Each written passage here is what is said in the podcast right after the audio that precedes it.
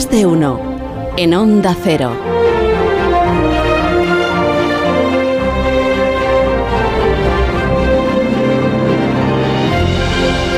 Ana París, ¿y sabes que toda España está viendo el desfile? Eh, sí, soy consciente de que sí. igual nos está escuchando dos o tres personas menos que, Una no- que es. que ah, habitualmente. men- dos o menos, solo, dos o tres menos que habitualmente. Bueno, a lo Sí. mejor luego hay cuatro o cinco de los que no son habituales que se han puesto a escuchar el programa, que también podría ser. Exacto. Claro, Casi todas. Porque están en el atasco de, de cremades, claro. El Mosca está ahí escuchando. claro. Pero, pero sabes que, que me alegro de que, de que el desfile esté como fuera de la sección en el día de hoy, Ajá. porque Begoña, tenemos unos protagonistas hoy que son todo lo contrario, ¿no? Que, que, que no les gustaría decir, pues me voy a ir de puente a no sé dónde, que incluso no les gustaría que les vieran en público y Son mucho menos a pleno día, como, como Sí. ahora.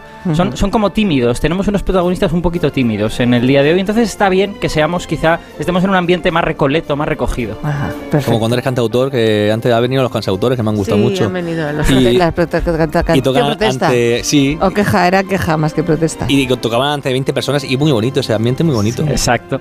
Así que voy, voy a pedir a Montes, por favor, que nos baje Ah, la que era iluminación del a- a estudio. A él le encanta, le encanta hablara. que le pidan cosas. Que Y que- que, y que me ponga música de adentrarnos en la noche, que es de lo que vamos a hablar en la mañana de hoy.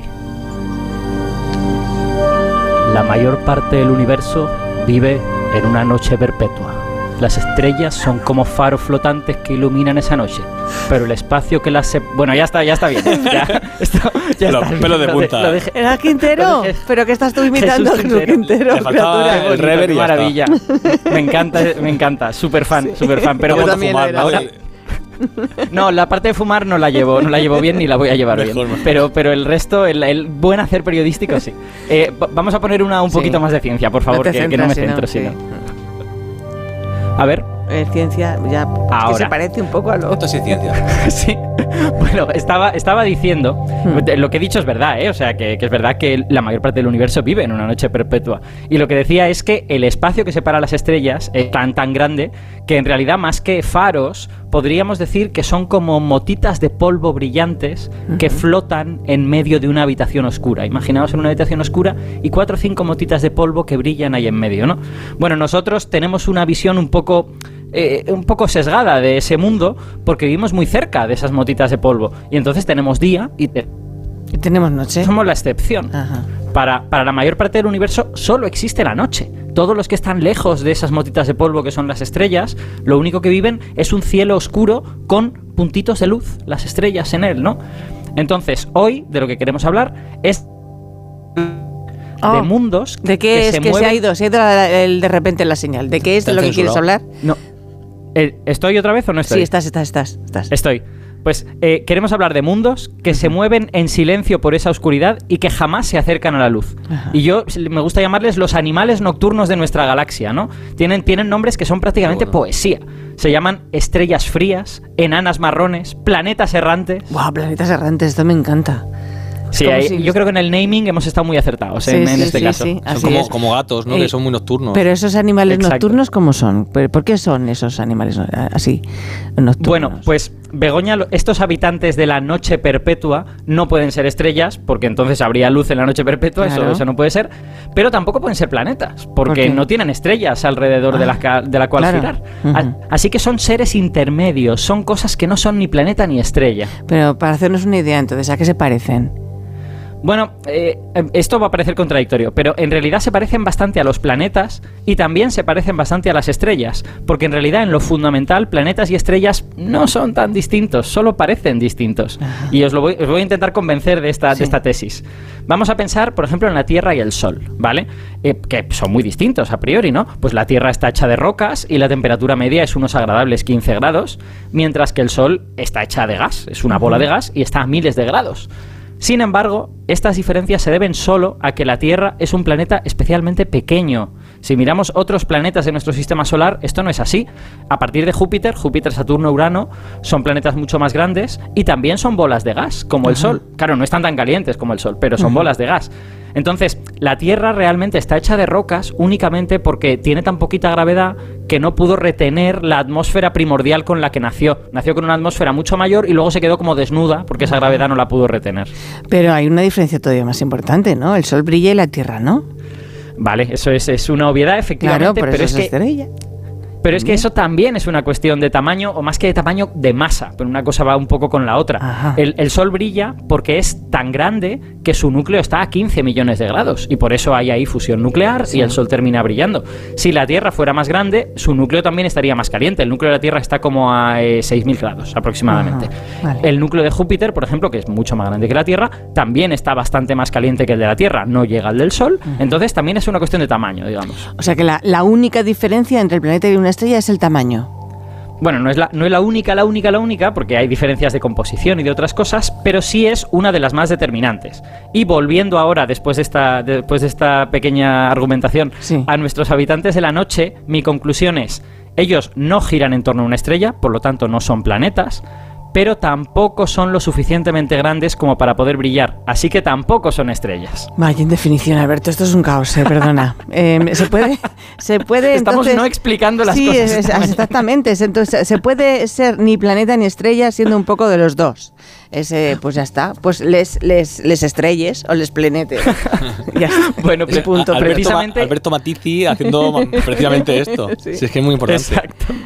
Precisamente es que ahí está la gracia, ¿no? Ya. Que en esta, los habitantes de esta zona nocturna, todos estos seres, las estrellas frías, los, los eh, planetas errantes, son las gamas de gris que hay entre estrella y planeta. Y voy a pasar a explicar alguno de ellos para que lo entendamos. Estas estrellas frías, ¿vale? O estrellas de clase Sí. L.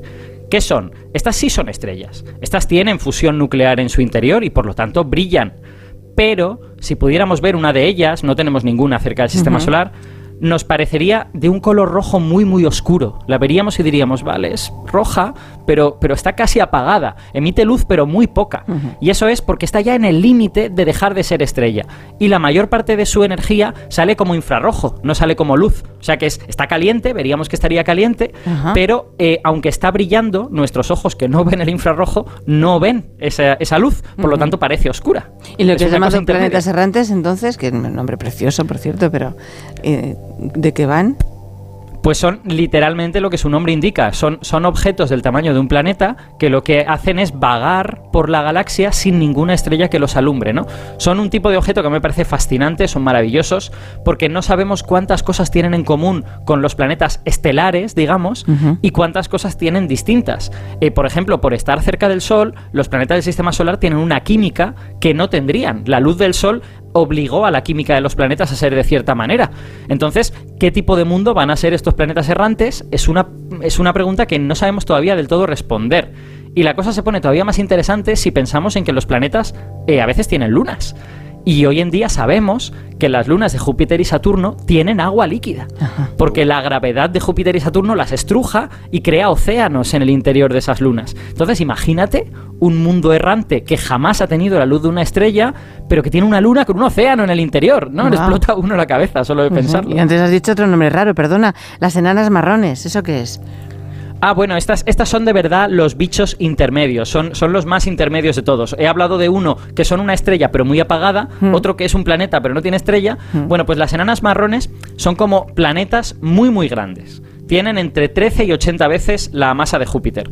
Y tienen una característica muy curiosa, que es que en su primera juventud probablemente brillaron se convirtieron en una de estas estrellas muy frías durante 5 millones de años, o 7 millones de años, que para una estrella es muy poquito tiempo. Eh, Las estrellas viven 5.000 millones de años, ¿no? Hmm. Entonces, durante unos pocos millones de años brillan como una estrella fría. Y luego se apagan y se van enfriando. Y que se convierten en una especie como de planeta caliente muy grande que vaga por el espacio, digamos. Eso es una nana marrón. Vale. ¿Y, y tenemos alguna estimación sobre cuántos abundan eh, este tipo de animales nocturnos del espacio? Alberto, sí. Bueno, eso es difícil de decir a día de hoy porque Ya. piensa que esta es una ciencia casi enteramente del siglo XXI. O sea, ese- los, los planetas errantes se descubrieron en el año 2000, Vale. ¿vale? Entonces es, es una, es una ciencia muy reciente. Mm. Pero sí te puedo decir que estos objetos son noticia precisamente porque se acaban de publicar observaciones del James Webb, que si te acuerdas contamos aquí Sí, cuando sí, se lanzó un día de Navidad. ¿vale? El James Webb ha apuntado a la nebulosa de Orión y han descubierto un buen puñado tanto de planetas errantes como de enanas marrones y de todas estas cosas. Eso lo vi en las noticias de la semana pasada, porque hablaban de objetos voladores no identificados o algo así, lo decían en plan, plan ovni, y luego te ibas, a, te ibas a la realidad, que eran los planetas errantes. Y además que muchos de esos planetas venían en parejas, ¿no? Se han soltado la melena los tímidos. Sí, sí, sí, eso es. Esta observación del web ha sido muy peculiar porque, bueno, ha descubierto 540 eh, planetas errantes, que no está mal, en solo un trocito de la nebulosa de Orión, un trocito pequeñín, y algunos son tan pequeños como la mitad de Júpiter, o sea que no estamos hablando ya de cosas súper gigantescas, estamos hablando de cosas del tamaño del sistema solar. Y de esos 540, 80 están emparejados, y hay dos tríos. Y esto no se esperaba porque no tenemos un mecanismo evidente para formar parejas de planetas. Planetas individuales, bueno, nos podemos imaginar más o menos cómo, cómo ocurre, pero parejas de planetas sin estrella, eso no estamos muy seguros de cómo narices se forma. Pues espera, porque mm, em, nos va a valorar esta sorpresa una experta en esto. Tenemos ah. eh, conexión con María Rosa Zapatero Osorio, que es astrofísica en, eh, investigadora también en el Centro de Astrobiología de Madrid y es pionera en esto de los planetas errantes. Su grupo fue uno de los descubridores, ¿verdad?, de los primeros planetas errantes en el año 2000. ¿Cierto? María Rosa, buenos días. Buenos días. Bueno, tenéis que estar alegres, felices con todo lo que el web os está retransmitiendo, ¿no? Con todas las, las nuevas, los nuevos planetas errantes que vienen en tríos, en parejas, un poco a lo loco. Así es, sí, sí, sí. El James Webb es un instrumento fantástico para el estudio de los planetas errantes. ¿Y cómo se descubre este tipo de planetas, María Rosa? Mm, tomando imágenes, tenemos fotografías eh, directas de, la luz infrarroja, como muy bien ha dicho Aparici antes, eh, que, emiten estos eh, planetas errantes y las enanas marrones. Y como tienen unos colores muy particulares, muy específicos, podemos distinguirlas del resto de las motitas de luz que, registran las imágenes. Claro, hay que pensar, el James Webb ve muchos objetos distintos, porque el James Webb, para nuestros oyentes que no lo tengan en mente, es un telescopio infrarrojo, no ve, no ve la luz que nosotros vemos. Y hay muchas cosas que brillan en el infrarrojo, porque basta con tener un poquito de calor interno para, brillar en el infrarrojo. Entonces, has encontrado una manera de distinguir qué es una estrella pequeñita que está lejos de un planeta que está más cerca, digamos. ¿Y su origen sabemos cuál es, María Rosa? Uy, esa es una muy buena pregunta. Eh, efectivamente, no sabemos cómo se forman los planetas errantes, aunque también eh, hay que reconocer que tenemos muy poquita idea de cómo se forman los sistemas planetarios como el nuestro y como todos los sistemas planetarios que conocemos en la galaxia, que ya conocemos más de, de 5.000. Sabemos muy poquito realmente de los procesos de formación de los planetas, tanto grandes como pequeños. O sea, que pensábamos que un planeta siempre nacía em, eh, con estrella y ahora nos estamos dando cuenta quizá que no sea tan necesario. Efectivamente. Eh, sabemos eh, que hay miles de planetas errantes, también sabemos que hay miles de planetas alrededor de estrellas. No sabemos si los planetas errantes se han formado solos o se han formado alrededor de estrellas y por alguna razón el sistema planetario los ha expulsado y por tanto pues vagan solos por la galaxia. No sabemos cómo se forman. Quizá la naturaleza eh, tenga varios mecanismos posibles para formar planetas alrededor de estrellas y planetas errantes. Sí, es posible, eh, es posible incluso que alguno de estos, aunque, aunque no sea una estrella, aunque sea un planeta, que se haya formado de forma parecida a una estrella, ¿no? De, bueno, pues hay gas, el gas se va acumulando y al final se condensa en una cosa que como no es suficientemente grande, pues no se enciende y no es una estrella, pero se convierte pues en una enana marrón o en un, o en un planeta. Pero ahí hay mucha discusión de cómo de grande tiene que ser ese objeto, porque claro, el gas no se va a concentrar para formar una pelota de tenis, tiene, tiene que tener un cierto tamaño, ¿no? Entonces ahí está la discusión de si se puede formar planetas tan pequeños o si tiene que venir de otro sitio. Sí, así es. Eh, el, proceso de colapso y fragmentación de las nubes moleculares, de donde nace todo, las estrellas, los planetas, las enanas marrones, eh, tiende a formar estrellas. O sea, el objetivo es formar estrellas que tienen fusión mm. nuclear en el interior, como, como Aparici, ha dicho antes.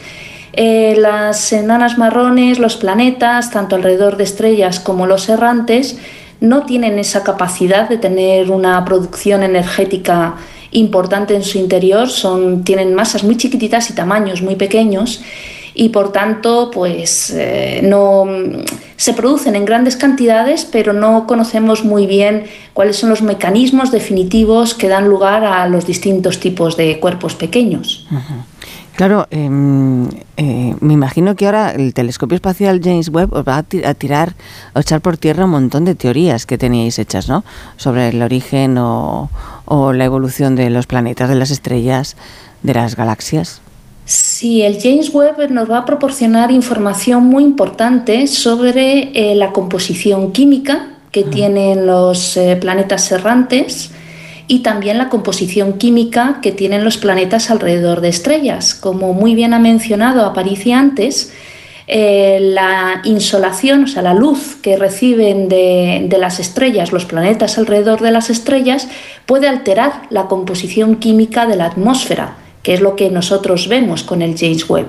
Sin embargo, los planetas que no están iluminados por sus estrellas, pues tendrán simplemente una evolución natural de su composición química y quizá esto marque una diferencia química entre ambos tipos de cuerpos y nos permita conocer si los planetas errantes en realidad se formaron alrededor de estrellas y fueron expulsados del sistema planetario por interacciones dinámicas o realmente nacieron por el colapso y la fragmentación de nubes moleculares. Vale, interacciones dinámicas es porque le pega un petardazo como las bolas de billar, ¿no? Entre unos y otros. ¿A eso te refieres? Efectivamente, exacto, a eso me refiero, exacto. En, un sistema planetario... Eh, no solo se forma un planeta, es muy raro que solo se forme un planeta, lo normal es que se formen decenas de planetas y por supuesto en el proceso de evolución de los primeros años de, evolución del sistema planetario, las órbitas de los planetas se tienen que regularizar, ah, ¿vale? Eh, exacto, se tienen que ajustar y en ese proceso de ajuste los planetas pueden interactuar dinámicamente entre ellos y, y, algunos, en particular, pues quizá los más pequeños, salen expulsados rápidamente porque bolas grandes como Júpiter eh, claro, tienen mucho poder gravitatorio dentro del sistema planetario y son capaces de dar chupinazos, literalmente, a los planetas eh, pequeños y sacarlos del campo gravitatorio estelar. Eso es, eso es lo que yo lo que yo me gusta llamar billar gravitatorio. O sea, no, no es un billar porque no hay un taco que pegue golpes, pero vamos, sí que hay, sí que hay algo ahí. La mano de Dios te diría otro. Bueno, que me, me escapo. Que están congelados, claro, porque si no están cerca de una estrella. Sí, todos los eh, cuerpos fríos, las enanas marrones y los planetas errantes, eh, no tienen eh, procesos de fusión nuclear en su interior, no, son capaces de ello, no, alcanzan el umbral para tener reacciones nucleares y por tanto su energía interna se va apagando con el tiempo. Llegan a ser cuerpos tan fríos o incluso más fríos que nuestro planeta Tierra como mm. ha dicho Aparici antes, tiene una temperatura media de 15 grados, pues las enanas marrones y los planetas errantes llegarán a ser más fríos que esos 15 grados. ¿Y vida? Si, me dejas que Por Dios, pregúntalo de la vida, Aparici. no, espera, antes, Bueno, esto tiene un poco que ver lo que iba a decir. Eh, para, que, para que veáis lo importante que es conocer la composición de estos cuerpos, hay algunos modelos, es verdad que no son modelos mayoritarios, hmm. pero hay algunos modelos que proponen que un planeta del tamaño de la Tierra, que se hubiera formado lejos de una estrella, habría conservado en su atmósfera una gran cantidad de hidrógeno. El hidrógeno es un gas muy, muy, eh, muy volátil, muy pequeñito, que se escapa fácilmente. Pero si no hay una estrella ahí empujándole con su luz, puede conservar ese hidrógeno y esta esta hipótesis propone que ese hidrógeno sería opaco al infrarrojo y el calor interno del planeta se quedaría mucho más tiempo en ese planeta, con lo que tardaría muchos miles de millones de años en congelarse y podría podría pasar cosas, digamos, cosas interesantes que no ocurrirían. Eh, bueno, esto, esto que lo conteste María Rosa, yo no, me, no sé si me atrevo a decir lo de la vida. sí, sí, sí. En, eh, es cierto que, todos pensamos, por analogía con la vida que conocemos en el planeta Tierra, que, necesitamos una estrella, ¿no? Porque la, en el planeta Tierra la estrella es la que proporciona el calor para la vida. Pero no debemos olvidar que todos los planetas errantes tienen una energía interior, ¿vale? Y esa es la fuente de energía, la fuente de luz que podría eh, generar vida en la superficie pues, polvorienta que pudieran tener estos planetas errantes. Em, por supuesto, mm, todavía no conocemos muy bien la definición física de vida. Sin esa definición física nos es muy difícil eh, buscar vida. Eh, es, algo que es curioso. Eh, en nuestro planeta sabemos reconocer lo que es una vida, vemos una roca y sabemos que no está viva, pero vemos un gusano y sabemos que está vivo. Eh, pero esto no lo podemos trasladar a los estudios astrofísicos así. O sea, mm, necesitamos otro tipo de definición para poder buscarlo. Y aquí el James Webb podría proporcionarnos datos fundamentales. Buah, qué maravillosa profesión tienes, María Rosa. María Rosa Zapatero Osorio, muchas gracias por haber estado con nosotros. Que pases un buen día. Muchísimas gracias. Gracias. Igualmente. A, París y no te vayas.